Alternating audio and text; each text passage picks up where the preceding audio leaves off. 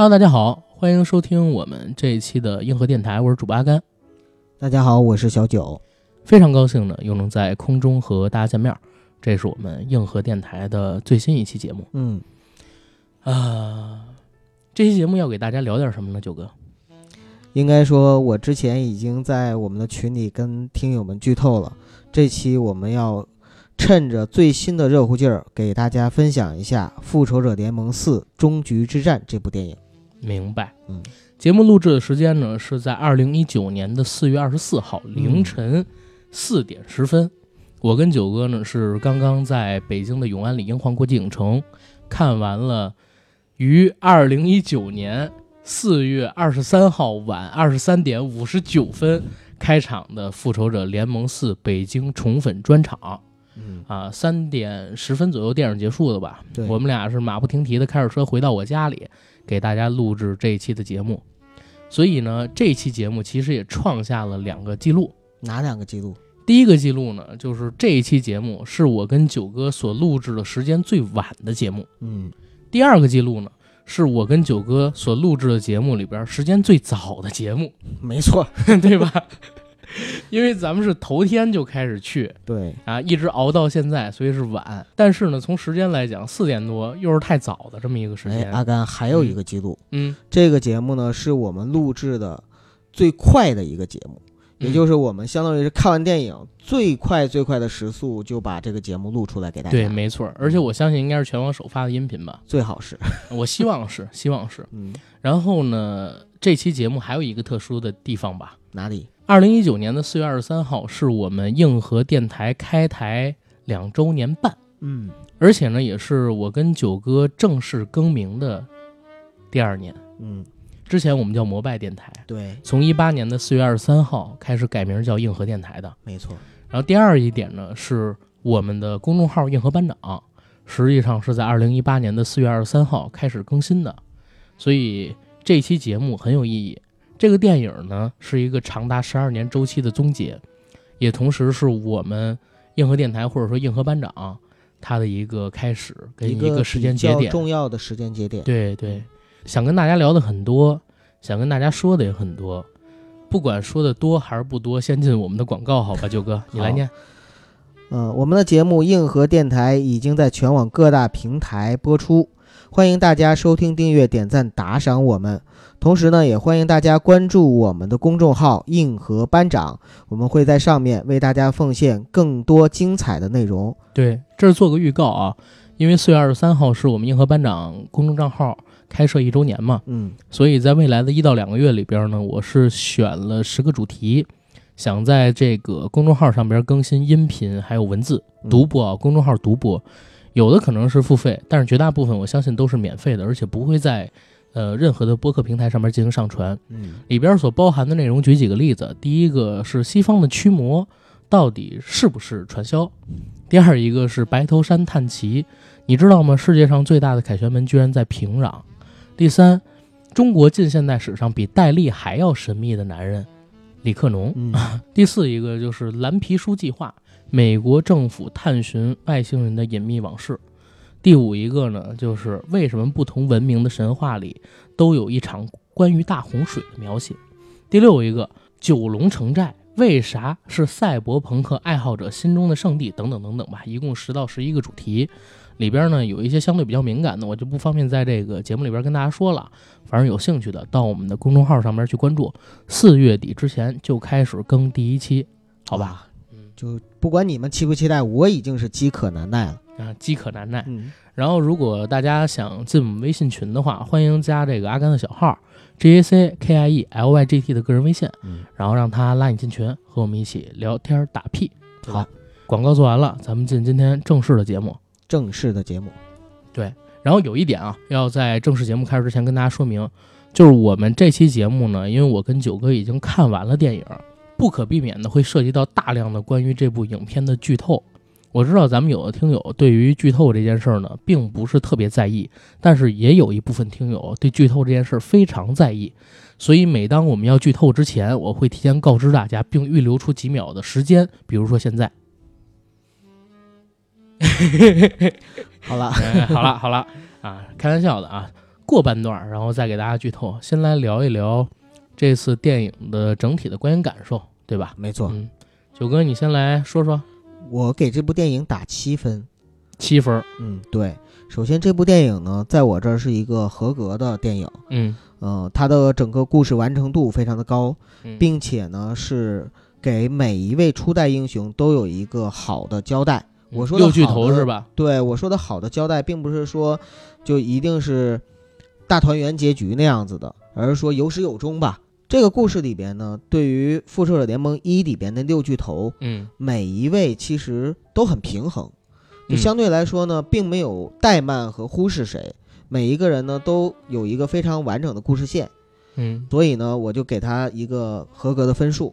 另外呢，在整个的观影过程中，我的观影感受呢非常的好，嗯所以呢又加了一分。这个观影感受呢来自于主要两点。嗯因为我们参加的呢是 IMAX 中国为《复仇者联盟四》这部电影打造的一个宠粉专场，在北京应该是唯一一场。呃，确定是唯一一场。嗯，来的都是影迷和漫威迷，嗯呃，可以说大家对整个漫威的故事，还有漫威的这个文化都还是比较的了解的，所以在整个观影的过程中，呃，几乎我们没有错过任何一个彩蛋和梗，大家呢从一开始就鼓掌欢呼，嗯然后在每一个高潮来临的时候，该会心一笑就会心一笑，该潸然落泪就潸然落泪。观影的环境和气氛特别的好，对，尤其是在最后，我其实上了一趟厕所啊、嗯没憋住，嗯然后去卫生间的时候呢，当我起来，我突然之间发现，原来后面的台阶上已经坐满了工作人员。，对，就反正这是我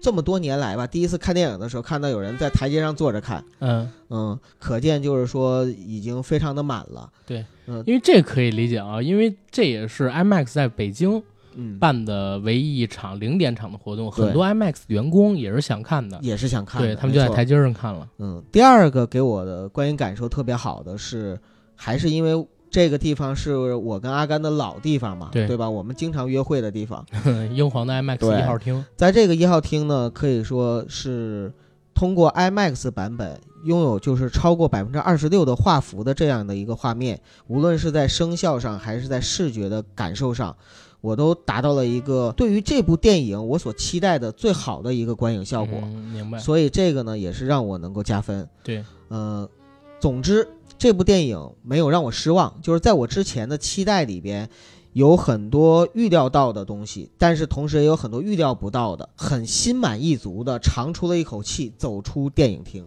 对，嗯，啊、这是你的一个小感受，我也说一下我的啊。嗯，哎，那阿甘你打多少分啊？我打的分这次跟你一样呀，是七分儿。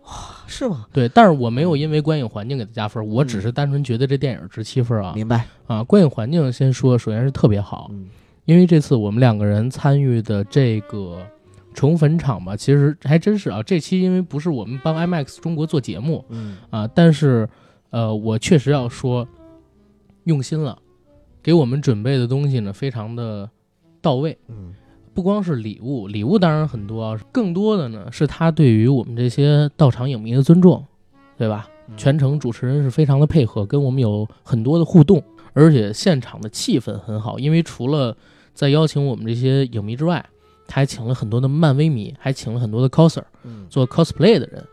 啊，所以我们在取票前的那半个小时里边，都在场地上和这些 coser 们进行合影、拍照。然后里边呢有很多长得很漂亮的小哥哥，长得很一般的小哥哥，还有很多就是呃嗯小姐姐，长得怎么样的小姐姐呃？没我没说这个啊，嗯就是有很多的小姐姐都挺好的，现场气氛特别嗨。嗯有仨姑娘站我旁边儿，她们仨人呢就是穿着很正常的衣服，没有 cos 谁啊，但是呢，她们三个人脸上戴了小罗伯特·唐尼的面具，啊，都是长发飘飘的，然后突然看这个脸，就是唐尼叔的脸，三个人摇头晃脑在那儿录抖音的短视频，把我也是笑得够呛，对吧？啊啊！你说面具，一开始我还反应说戴的是钢铁侠的面具吧？不是，就是他那张脸，对，后来我反应出来，原来就是小罗伯特·唐尼的脸。对嗯然后在电影开场之前呢，也给我们是做了一系列的抽奖，还有抢答等等的互动环节吧。啊，一直持续到二十三点五十九分，开始正式播放这部电影。在播放电影的过程当中，因为我旁边啊隔一位就坐了几个 cos 的小姐姐，她们的情绪实在是太好了。电影不管出现什么样的点啊，或尖叫或抽泣，在这边把我的情绪也给带动的很嗨。不太舒服的地方就是他们三个人这嗓门太大了，把我给惊着了。不过整体而言还是非常不错的啊，因为他们对这个梗都非常了解，而且全场的这些影迷在看这部电影的过程中，我没数过，但是最少有超过三十次的尖叫跟掌声。对对，结束之后呢，我带头领掌，然后经久不衰的掌声开始响起，一直到字幕滚完，才有顺序的进行离场。总之，这场。电影的观影体验是非常不错的，没错。然后再回到这个电影本身上边来，我为什么给他打七分？因为我觉得这部电影其实是超出我预期的。最近几次我看漫威的电影都是什么电影啊？首先呢，就是我们前些日子的那个惊奇队长，对吧？其实并不是很让大家满意的一部电影，尤其可能说对男性观众，觉得惊奇队长他这个人设并不是那么好。啊，在这部电影上映之前，我也在想，会不会有可能就是到了大结局，想说的东西太多，抢填的坑太多，然后前边事情铺的太满，不能把它做成一个非常好的完结，有这样一个想法。虽然它之前就爆出时间是超过一百八十分钟嘛，超过三个小时的这么一个体量，也是目前为止啊所有的超级英雄电影里边时长最长的一部电影。是的，但是我始终觉得这一百八十来分钟不能把。漫威想讲的故事讲得很清楚，因为我对罗素兄弟他们俩的能力稍微有还是有有一点点怀疑，因为他俩也不是特别牛逼的导演，就是指导了漫威的很多作品，像什么美国队长二啊，然后美队三啊，复联三啊等等等等的，包括这次的复联四，他不像科恩兄弟一样导过什么老无所依啊、雪迷宫啊之类的这些好的作品，所以我其实开始之前是有疑虑的。但是在看这个电影跟看完这个电影之后，我真是属于长出一口气。一百八十分钟的片长吧，基本上每一分钟都做到了有所实质，包括片尾的致敬环节，也都是有所建树的。他并没有浪费任何一分钟，也没有浪费任何一个能利用的角色。没错，过去的这十一年里边，从零八年美国队长不。从零八年钢铁侠一到现在为止，所有出现过的英雄，基本上在这部电影里边全部都露脸了，非常的全面。而且除了这些英雄之外，还出现了跟他们有纠葛、有命运羁绊，或者说产生过情节关联关系，在之前的电影里边的那些普通人们。嗯，比如说最后的结尾有一个。平移的镜头，在这个平移的镜头里边，甚至出现了，这也是跟我们一起观影的一个伙伴提醒我的。我开始没想起来这哥们是谁。他说：“哎，那个镜头里边出现了一个小伙子，这小伙子曾经在钢铁侠三里边救过钢铁侠一命。嗯啊，所以在平移的时候出现了他这张脸。”我当时还在想是谁，对，就是他会接钢铁侠的班儿，对对对，嗯，这是咱们几个猜啊，就是影迷传的，影迷传，咱们看完之后再传嘛，对。但是当时我看的时候还真没想起来这是谁，是。但是你可想而知，连这样一个角色最后都给了一个镜头，这个电影它其实有多满，你就可以看出来了。而且就像九哥说的，初代的这个复仇者联盟的六位成员，在复仇者联盟一里边的钢铁侠、美国队长。然后黑寡妇、浩克、鹰眼这几位，还有索尔，还有索尔，对雷神，都给了一条单独的故事线，而且这个故事线很完整。我说的完整是区别于其他的二代英雄，或者说后续补充进来的英雄的。有些英雄只是露一面，有些英雄，比如说像蚁人，也承担了一些责任。但是这六位英雄每个人身上，其实在这部电影里都背负了使命。嗯，你看，嗯，钢铁侠就是塑神。美国队长是卸下神性成人，对对吧？而这块可能就涉及到剧透了，不跟大家说太多。总之，这六个人身上都是有各自的任务的。那罗斯可里做道场，虽然这部电影有一百八十分钟的时长，但是跟他现在所做出来的成效相比，已经是非常非常非常值得肯定的一个效果了。所以这电影我打了。很高的分数，我说是七分。为什么我说很高的分数才只是七分？就是其实也要讲这个电影里边有很多的 bug，但是这些 bug，我认为啊，在顾及到这么多出场人物，然后给每一个英雄铺设一条使命线的基础上，做成现在这个样子，bug 我可以接受，无所以我给伤大雅哈了七分。对，无伤大雅，他对整个故事无伤大雅。具体的东西就是这样。然后讲一下这片子的一个制作信息，好吧？啊，《复仇者联盟四：终局之战》四月二十四号，二零一九年于大陆公映，然后上映的版本呢是 3D 版本和 IMAX 3D 版本。然后这儿要说一嘴，我学一个语气啊，你看人家美国人牛逼成什么样了，不也得比咱晚两天才能看复联吗？对吧？全球绝大部分城市呢，或者说国家都是在四月二十六号上，啊，咱们国家呢是在绝大部分的地区之前先看到的这部电影，所以我们在看到漫威的主创方给这个中国的影迷做的预告特辑，在这个片前放的那里边说，中国的观众你们别人都早看到，所以你们是全球最强的影迷。这是当时的那个凯恩·费奇跟蚁人说的这个话是吧？还有罗素兄弟，对没错，啊，所以说这个的时候，我心里边也是小小激动了一下，我就，呃，刻意的把就是防盗版这个事儿 给放到后边去了。可能他们不是为了防盗版，就是因为咱们是最强的影迷。反正虚荣心一定是得到满足的。对虚荣心这次中国影迷的虚荣心得到了极大的满足。对啊，所以这一点一定要说一说。除了这一点呢，还有刚才说到的超过一百八十分钟的时长，是所有已经上映过的，不管是漫威还是 DC 的超级英雄电影里边时长最长的。嗯，导演呢是罗素兄弟，刚才也说过了，他们指导过《美国队长二》《美国队长三》《复仇者联盟三》以及这部《复仇者联盟四》，还有之前的几部漫威电影吧。呃，两位导演呢其实是非常擅长于指导超级英雄群戏的，这次电影里边其实表现的也很不错。他们之前其实最受肯定的电影呢是《美国队长二》对，啊，《美国队长二》是让他们把一部超级英雄电影拍成了政治惊悚片儿，嗯片子很有那种谍战片的风格。到了编剧团队的时候，其实有两个人是我们要说的，也是片方特地在电影里边署名的，那就是已逝的两位漫画大师斯坦李跟杰克科比，他们俩呢是漫画的原作者，也是漫威到现在为止吧最伟大的两位漫画家。啊，我可以这样去说，而且在这部电影里边，斯坦李老爷子依旧也给了大家一个充满惊喜的客串。有可能是最后一次。呃，对，对，有可能是最后一次。呃，后边电影里边还有吗？据说官方给出的说法是没有了。没有了，嗯是吧？那就应该是最后一次吧，我觉得。那这个是编剧团队，然后演员团队，这个大家知道的太多，什么克里斯·埃文斯啊、小罗伯特·唐尼啊，然后等等等等，就告诉你一个人没换。一个人都没换，对。对然后包括在前几部里边无足轻重的小角色，或者说呃没有太多戏份的角色，在这部片子里边都有出现，是一次大集合。我觉得这个演员片酬这部太贵了。值得一提的是，我想讲一讲这片子的剪辑团队。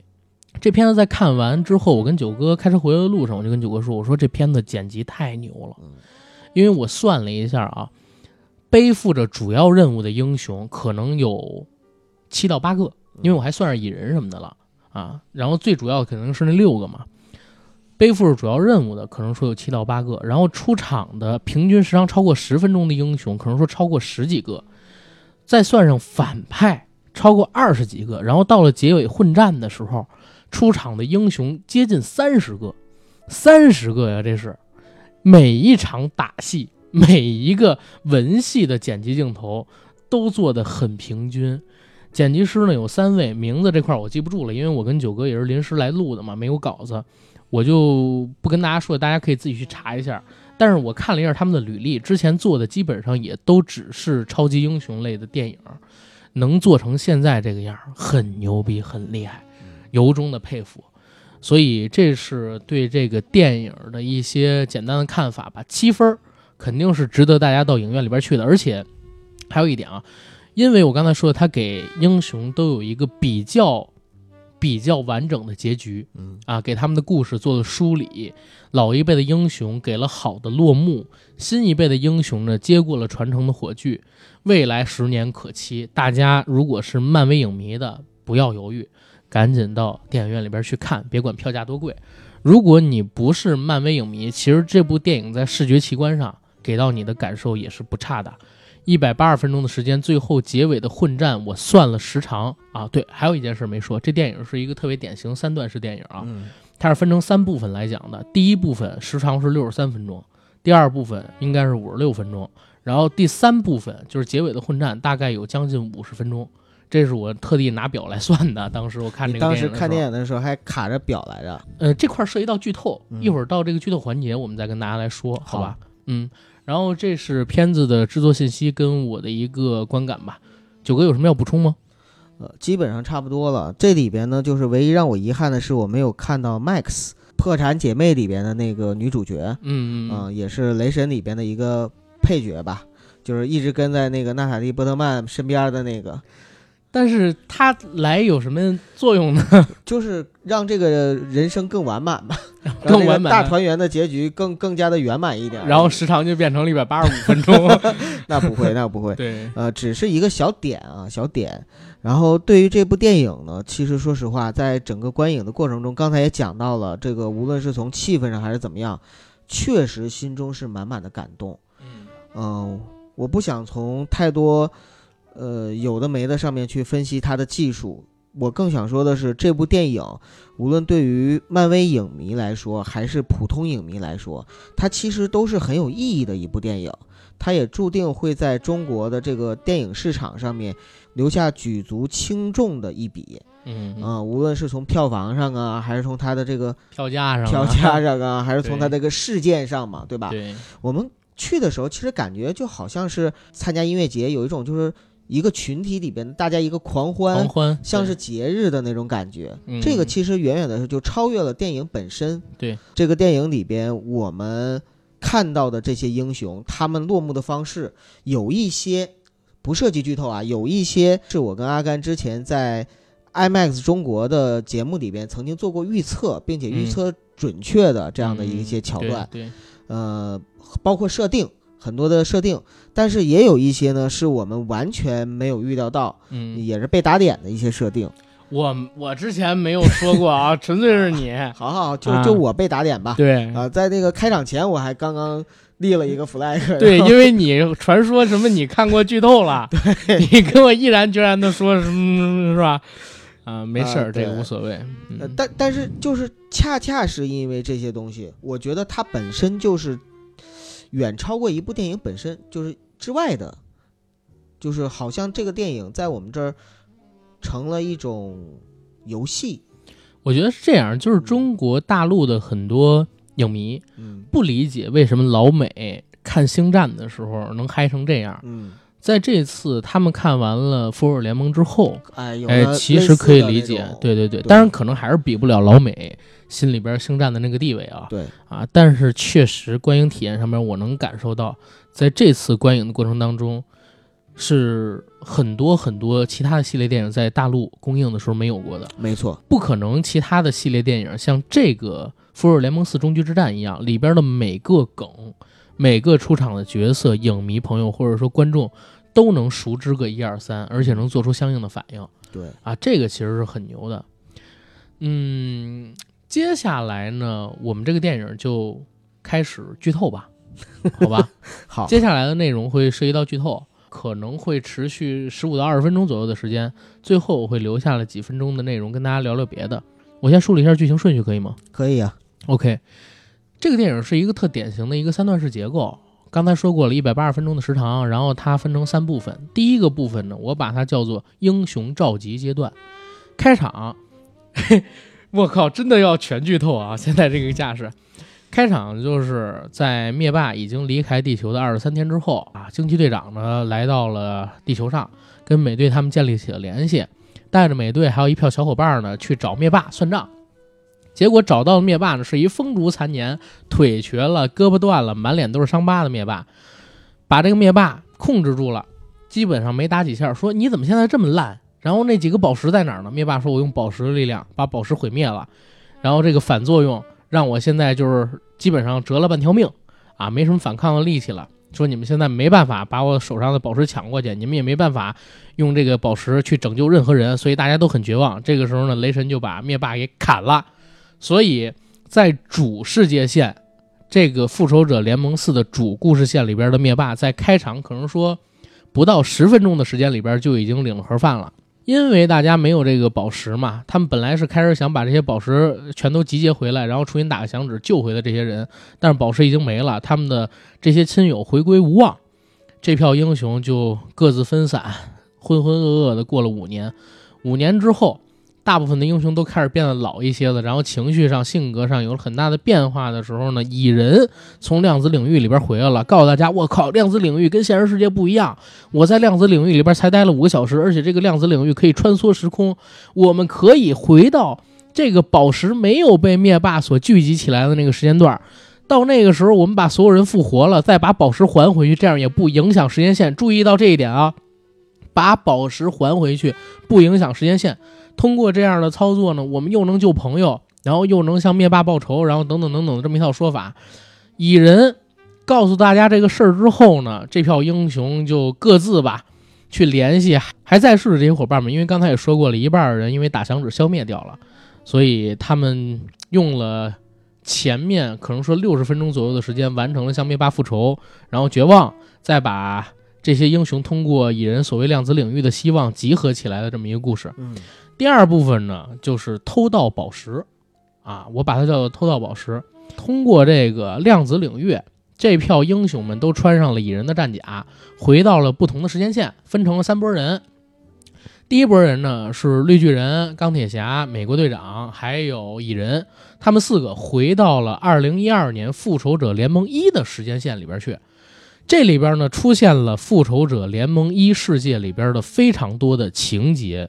还有片段打斗的场景都有啊。那这票人呢，其实是分成了两波，有一波人呢是钢铁侠、美队还有蚁人，他们三个人呢是去拿洛基权杖上边的宝石，同时呢也把政府手里边宇宙魔方给拿过来。另外一个绿巨人呢，他是直接去找了古一法师啊，跟古一法师这边去拿时间宝石。这是第一个所穿越的量子领域的时间线。第二一个部队呢，也是四个人。分别是鹰眼跟斯嘉丽·约翰逊所扮演的黑寡妇，另外两个人呢是战争兵器和星云，他们四个是穿越到了二零一四年的时间线，去的是银河护卫队一的故事里边。战争兵器和星云两个人到了银河护卫队一开头，呃，男主角星爵找到这个力量宝石的那个废墟城市，而鹰眼和黑寡妇两个人呢是到了。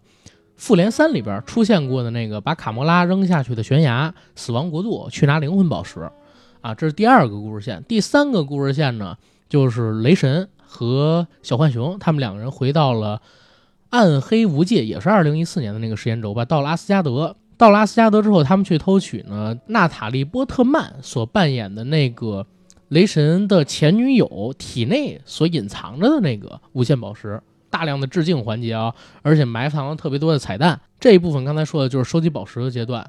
第三一个阶段呢，就是终局混战阶段。在这些英雄们去不同的时间线收集宝石的时候呢，呃，不幸，星云露出了马脚，被灭霸给发现了。那在二零一四年那个时间线的灭霸啊，就通过他们所遗留的这个量子领域的隧道，来到了主时间线，然后还带着自己大军一起过来的。想把这些人所抢到的无限宝石呢给抢过来，重新再打一次响指。他打这次响指是要干嘛呢？就不是毁灭世界上一半人口了，是把整个宇宙毁灭掉，然后再重开一个宇宙。因为他觉得吧，之前呢一直梦想着毁灭掉世界上一半的人口，另外一半人呢就能感恩的活下去。结果发现不是，毁灭掉的这一半人口，剩下的人呢心里边只有仇恨，还有对另外一半人口的怀念。这样的世界是不完美的，只有把这样的世界推倒，重新建立一个没有任何对于前世记忆的世界，大家才能感恩戴德，和平的活下去。所以，所以这是他第四步的一个想法吧。他就带着自己军队来了。那在这个过程当中呢，六颗宝石，哎，被镶嵌到了钢铁侠所制造的一个手套上边。经浩克的手打响了一次，通过这次打响，之前死掉的英雄跟平民们全部都复活过来了，开始了一场长达二十分钟到三十分钟左右的打斗戏。这场打斗戏非常的精彩，可以说是战争戏，不能叫打斗戏了。在这场打斗的过程当中呢，钢铁侠他们一行人不敌灭霸，钢铁侠呢就抢到了这个新的无限手套，用凡人之躯。抵抗神明，打响了响指，献出了自己的生命，让灭霸还有他的军队们消亡在了这个主故事线的宇宙里边。接下来就是大结局，呃，美队呢回到了一九七零年，陪伴自己的那个爱人卡特，度过了比较幸福的一生。结尾的时候，他以一个老人的身份出现，说自己过了当时托尼就是这个钢铁侠建议他过的那种生活。而鹰眼呢，他死去的家人复活了，啊，赢得了一个完满的家庭。斯嘉丽·约翰逊扮演的黑寡妇呢，在换取灵魂宝石的时候，因为他们也去了那个死亡国度嘛，必须要付出灵魂才能换得灵魂。他做出了牺牲，掉下了那个悬崖，帮鹰眼拿到了灵魂宝石。他是这样去世的。绿巨人浩克。他是在电影开场的时候，其实就给了一个比较完满的解释。他把自己的兽性跟人性合一了。绿巨人浩克跟班纳博士和平共处在了一个躯体里边，但是这个躯体是绿巨人的躯体。整部电影我没有见到班纳博士的人形，整部电影我就没有见到班纳博士的人形。我说的是正常情况下的人形啊，因为电影里边有一段他去见古一法师的时候，然后被打出灵魂来。那个时候是人形的，但是整个电影的其他篇幅里边，他都是以浩克的形象而出现的。最后，雷神呢，他也是跟随着，嗯，银河护卫队一起去漫游太空，放下了自己家乡的责任，把王位给了女武神。这就是几大英雄的一个落幕吧，也是未来新时代的一个开启。他们卸下了自己的责任，基本上就是这样吧。这是他们的一个故事。哎呦，好累啊！这个故事让你这么梳理完了之后，基本上大家听完就没有什么再去看的必要了。不是不是，因为我说的吧，嗯，其实基本上只是这个故事线，但在完成这个故事线的过程当中，遍布着彩蛋跟视觉奇观，而且它的节奏也很好。没错。所以大家虽然听我简单的剧透了一下这个故事，但是你在看电影的时候获得的体验绝对比听我说这么一个剧透要强无数倍。嗯我也总结了一下，我是这么说的：我说这是一次无比盛大的别离，嗯，因为我整个在看这个电影的时候，感觉就是在跟别人告别。灭霸死了两次，新的无限手套呢是响指打了两次，一次是浩克让大家回来，一次呢是托尼让战争胜利。娜塔莎也就是黑寡妇，还有托尼就是钢铁侠，永远的离开了。美队呢，重新过上了自己想要的人生，拥有一个 happy ending 的晚年。至于其他人，基本上全都回归家庭，只有索尔是将王位交给了女武神，自己跟着银河护卫队去流浪了。年轻的斯坦尼老爷子出来了一次，似乎是跟我们所有人告别，而且似乎每个人都跟亲人和朋友好好的道了别，例如星云和卡莫拉，索尔和妈妈。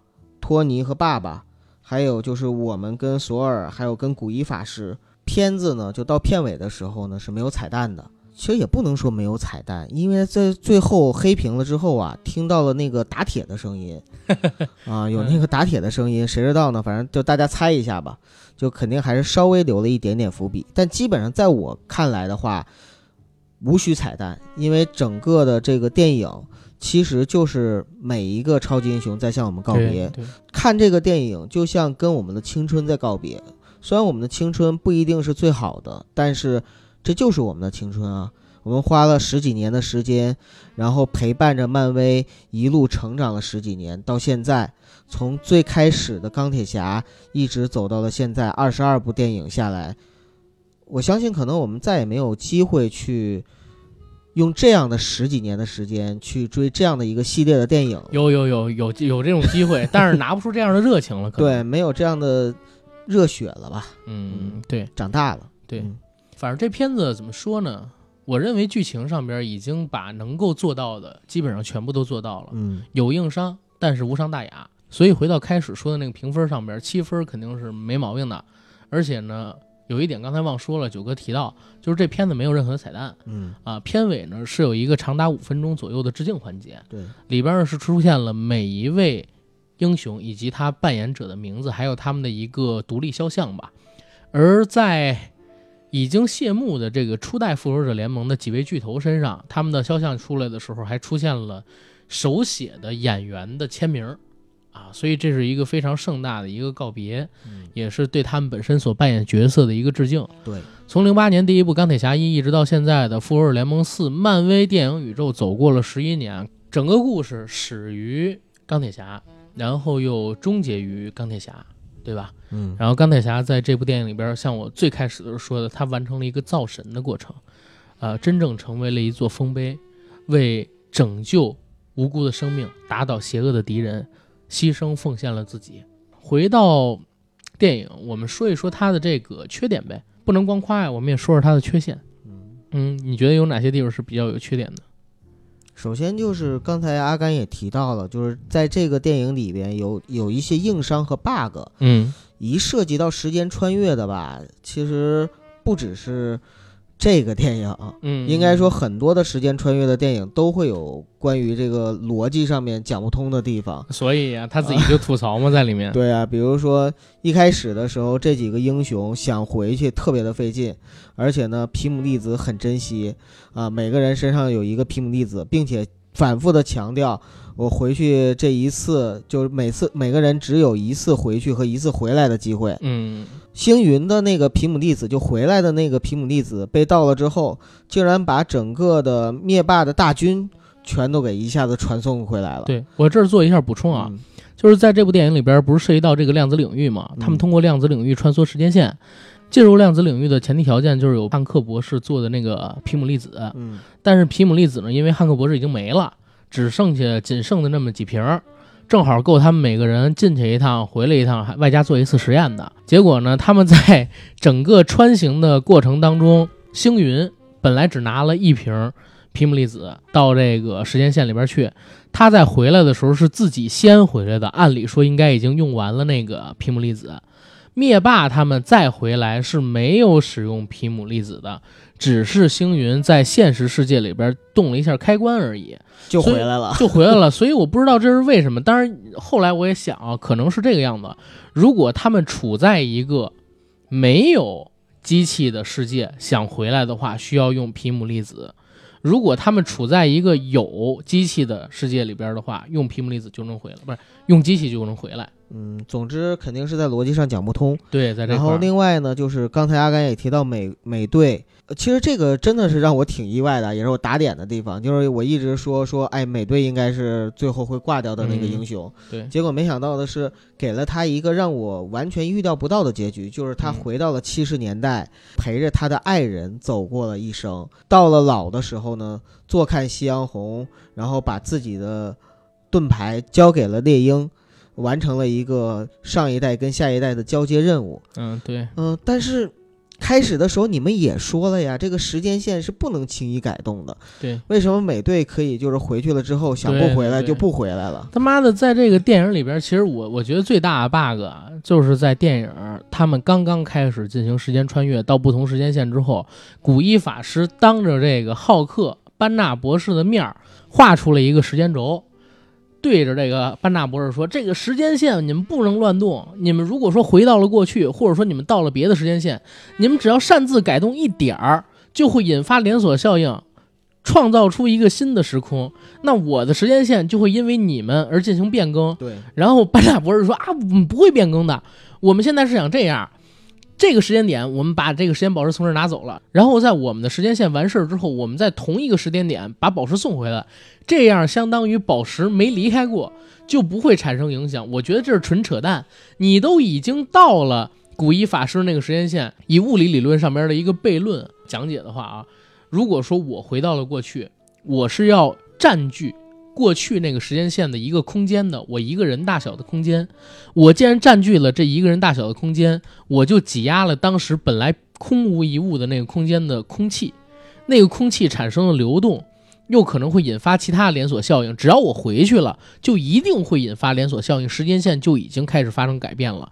在原有的时间轴上，我起了一个岔路，他们去了不同的时间线，其实已经创造出了一个多元宇宙，你明白吗？不同的时间轴，不同的故事线。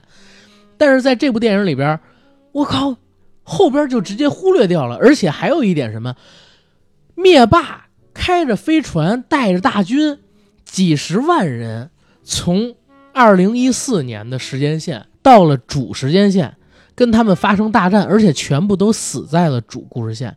那我想问一下，二零一四年那灭霸相当于没有了呗？后面是谁推动历史杀了卡魔拉？后面是谁推动历史？杀了这个什么洛基，后面是谁推动历史，消灭了世界上一半人？你历史都已经完全改变了，对吧？你何谈我把这个历史给修复了呢？你只是重启了一个新的故事线而已。原来那个世界里边该惨的你还是继续那么惨着，而且你还创造出了更多的悲剧。这是整个故事线上边的一个大悖论，对，我认为是纯扯淡。所以就整个的逻辑上面来说，其实是非常不严谨的。对，我们要是去细究它的故事逻辑是，那这个戏就真的没法看了。这也是一个非常大的槽点，对吧？然后还有其他的槽点吗？啊，我又想到一个，就是在故事最后结局的时候，各个英雄不都回到他的归宿吗？嗯，让我特别意外的是，小蜘蛛回到了学校，因为是五年之后啊。然后他回到学校，发现他的朋友呢也没长大，两个人 相视一笑。不光他们俩，还有别的同学，你知道吗？啊，对，除非就是说他们所有的人在那场浩劫，就是。呃，五年前的浩劫里边，就响指响指的时候，全都灰飞烟灭。你说他们学校多倒霉？确实是。总之就是时间线一下就更乱了。对他这个时间线太乱了。就是我开始是这个样子，开始在网上流传出了一个剧透版本。嗯，现在我跟九哥都怀疑啊，那是官方放出来的混淆视听，是的，让大家有错误的期待，以防止真正的剧透出来之后，大家呢对这个电影反而不期待了。对，放出的烟雾弹，因为那个剧透里边有一半真一半假，但是呢，那一半真只是叙事的流程上面是真，但是关键节点上面全部都是假的。对，没错，对吧？但是我觉得那个故事相比于逻辑上来说，比现在这个我们看到的故事要更站得住啊！而且最好的故事，或者说最好的洗白的方法，就是一个响指之后吧，一切恢复如初。对，只不过呢，就是那几个巨头有记忆，就是知道发生了什么。对，然后其他人连记忆都没有。我觉得最好的一个方式就是一个响指回去，啪。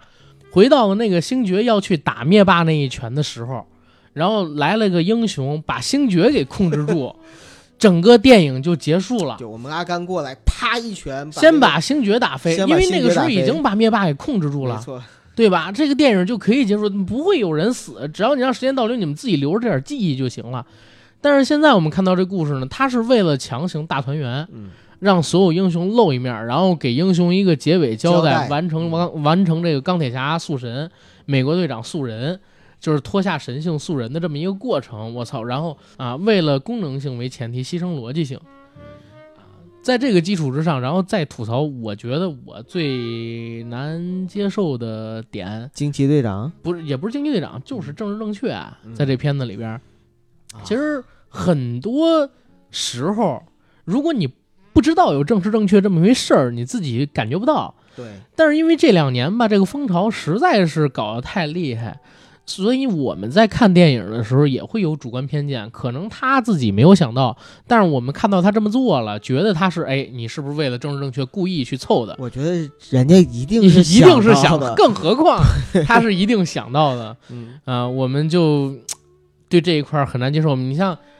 我是真的很难理解，包括刚才我跟九哥在回来的路上，我也说，我说黑豹去年能拿到奥斯卡的提名，还拿了个小奖，这是对克里斯托夫诺兰版的黑暗骑士的一个极大的侮辱啊！因为那版的黑暗骑士实在是太好看了，跟黑霸相不是什么黑霸，跟黑豹相比，对吧？而且呢，黑豹本身是一个很平庸的片子，能在美国有那么高的一个票房。然后惊奇队长也一样塑造了一个女强人的形象，但是这个女强人非常傲慢。反正我自己看完之后，我觉得是很傲慢的，我喜欢不起来，觉得很傲慢。对，《复仇者联盟四》这部电影里边，可能是因为之前吃到了女性平权跟少数族裔的甜头，经常会拿这个东西开梗开涮啊。当然有的是善意的，有的就很拙劣。你比如说。哎，这个就不多说了，大家大家自己去看。总之，这个东西就是确实太刻意了，而且刻意的有点多啊。这这是让我当时觉得比较难以接受的地方吧。其实主要就这三个大缺点。第一啊，就是所谓的这个呃时间线，你自己说了不能碰，嗯啊，但是各种乱碰。第二呢，就是你明明可以有其他的就是更好的故事，你为了功能性牺牲逻辑性。第三呢，就是所谓这个政治正确的梗，我有点不太能接受。这是这个电影的三大缺点嘛，所以也把这个电影有这么好视觉奇观啊，然后给这些英雄这么多集中展示的情况下，生生压缩到只有七分的原因。实际上你给六点五也可以。但是这片子呢，如果是漫威的影迷看着一定特开心，他走的是星战七的路，全部都是点，都是致敬，都是彩蛋。就像你在干《头号玩家》跟《星战七》的时候一样，每出现一个梗，全场都是要欢呼的。你用这种欢呼声压过了自己觉得这种逻辑的不合理性，所以这是这片子牛逼的地方啊，对吧？然后九哥可以讲讲这片子里边你看到的彩蛋什么的，彩蛋，比如说你印象深的片段。好吧，这个彩蛋很多啊，也不可能说完，我就简单的跟大家说几个。比如说，我看到那个年轻的斯坦尼老爷子的时候，其实是挺意外的，因为我知道斯坦尼老爷子一定会出现，但是呢，没想到他是以一个年轻时候的样貌出现。对，嬉皮士，呃，当时我们回家的时候，还在路上去讨论说，这个是纯呃 AI 换脸，还是说做了一个纯的 CG 特效，还是说就找了一个三里老爷子年轻时候的影像，然后进行了加工？可能第三种肯定不会的。啊，不会吗？嗯、就是第三种找当年年轻时候的影像加工，绝对是不可能的。嗯，那就是前两种嘛，有可能。呃，然后还有就是里边虽然我们没有看到幻视露面，因为打响指死的人都能复活，不是因为打响指的人都复活不了。或者说一个响指给他们打灭的，一个响指再打回来。对，啊，呃，但是呢，就是幻视的扮演者还是出现了，嗯，而且是以托尼·斯塔克的父亲霍华德·斯塔克他的管家的身份出现的，而且就叫贾维斯。呃，这个其实还是相当于让幻视以另外一种形式跟大家见面了。对。嗯，然后里边还出现了一些别的彩蛋。我我在看这个电影的时候，我就觉得，呃，因为把太多的高光嗯，都给了钢铁侠，因为这部电影真的是太捧钢铁侠了，嗯，所以呢，整个复仇者联盟另外一个巨头美队就给了他最多的彩蛋。对，美队在这部电影里边一直在疯狂的 Q 漫画，一直在疯狂的跟漫画找合作感、找梗。大家知道漫画一七年不是有一大事件吗？就是一七年还是一八年我忘了啊，就是美队所谓的黑化黑化，嗯，传他是九头蛇成员对，这么一回事儿，在这部电影里边也致敬了。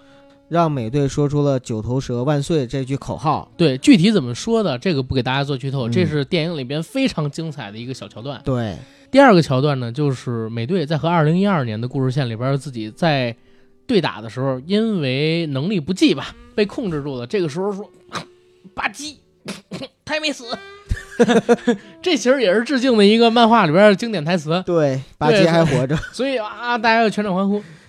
第三个点呢，就是美队在雷神，呃和灭霸对打的时候，乏力的时候，拿起了雷神的锤，锤子，嗯，这是在漫画里边有体现的，而且不光是拿起来了啊，在最后的十分钟的战场戏里边，一直在跟雷神打配合，一个拿锤子，一个拿暴风战斧，对，跟这个灭霸在对劈，而且他呢虽然是第一次使用雷神之锤，却一点都不生疏，乱披风锤法往前锤去，呼啦啦，只见是灭霸难以招架，直到灭霸拿起自己的那武器，那武器叫什么玩意儿？反正是两面刀。啊，两面刀，对，跟他乱滚，结果把这个美队又给敌开来，美队再跟这个托尔打起了配合，两个人一斧一锤，一锤一斧，和灭霸打的是难分难舍，啊，这个也是一个点吧，嗯。就是美队的致敬梗非常的多，嗯在这个电影里边给了美队好多的彩蛋，大家的欢呼经常是给美队的，流下的眼泪经常是给钢铁侠的。对，对，嗯嗯，反正这次是绝大多数只要在世的，然后没跟漫威闹掰的嗯，啊，基本上都回哦，唯一没有回来的是那谁，是那个就是无敌浩克那版的那个浩克，那那个演员叫啥？才华横溢的那个什么着？爱爱德华诺顿，爱德华诺顿嗯他没过，但是这也有情可原。我以为他好歹得客串一下吧，但是因为可能他在整个复联的宇宙里边真没起到建设性作用，所以没请他嗯啊。但是基本上能请的全部都请到了，英雄也都给了一个比较能让大家接受的结尾。这六个巨头，应该说每个人身上的人物弧光都非常的强。对嗯，然后再说一嘴吧。这个漫威到了复联四，其实也是之前二十来部电影的一个终结。九哥，你最喜欢的漫威英雄是谁啊？我最喜欢的漫威英雄是美队，美队啊嗯，，为啥？因为其实有人之前曾经问过我最喜欢超级英雄是谁，嗯嗯或者说嗯 DC 的超级英雄是谁，我说我会说是超人，就可能超人和美队在两个宇宙里边，他所承担的符合美国精神的这样的一个对对身上人身上的神性的一种体现，非常完美的这样的超级英雄，所以这个对我来说可能是天然有一种亲近的好感。明白，因为你就是那样完美的男人。哎呦，这这个彩虹屁猝不及防，但是我很喜欢。对对对，你那个我我是一定是钢铁侠。对，嗯因为钢铁侠有钱，长得帅，嗯，对吧？尤其钢铁侠一里边也说了，那个月丽小姐，十二个，我、啊我睡过十个，有一个感冒了。就是爱好集邮。啊，对，然后另外那个三月跟五月其实是同一个人，对，这这这这个确实是值得羡慕的，对吧？其实我知道阿甘这么说是开玩笑，他真正开玩笑，他真正喜欢钢铁侠，还是因为在钢铁侠身上的牺牲和奉献精神，其实是一点不比美国队长没有，我没有，你不用这么捧我彩虹屁啊，九哥，么 这么还你彩虹屁，你竟然不接。没有接，没有接。嗯然后，然后或者就是绿巨人，小蜘蛛呢，你不也很喜欢？我不想成为这个体系里边的小蜘蛛哦，啊，这个体系里边绿巨人我挺想成为一下的，因为啊之前流传过一个动图，你不用说，我知道。啊，邪魅一笑，然后 你不用说，我知道。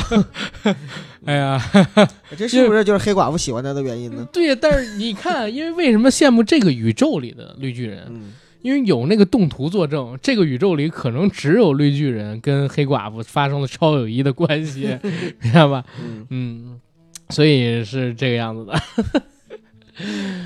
笑到这儿也差不多了，这电影其实该说的说的差不多了，我认为是这样。我认为是该说的还有很多，但是我们不能把所有的包袱都抖完，还是给同行留口饭吃吧。对，总之这电影我跟九哥看完之后，其实挺开心的，嗯，非常的爽。非常开心。但是现在聊这个节目聊到最后，其实略微的也泛起了一些伤感。嗯两个人相顾无言，竟无语凝噎，是吧？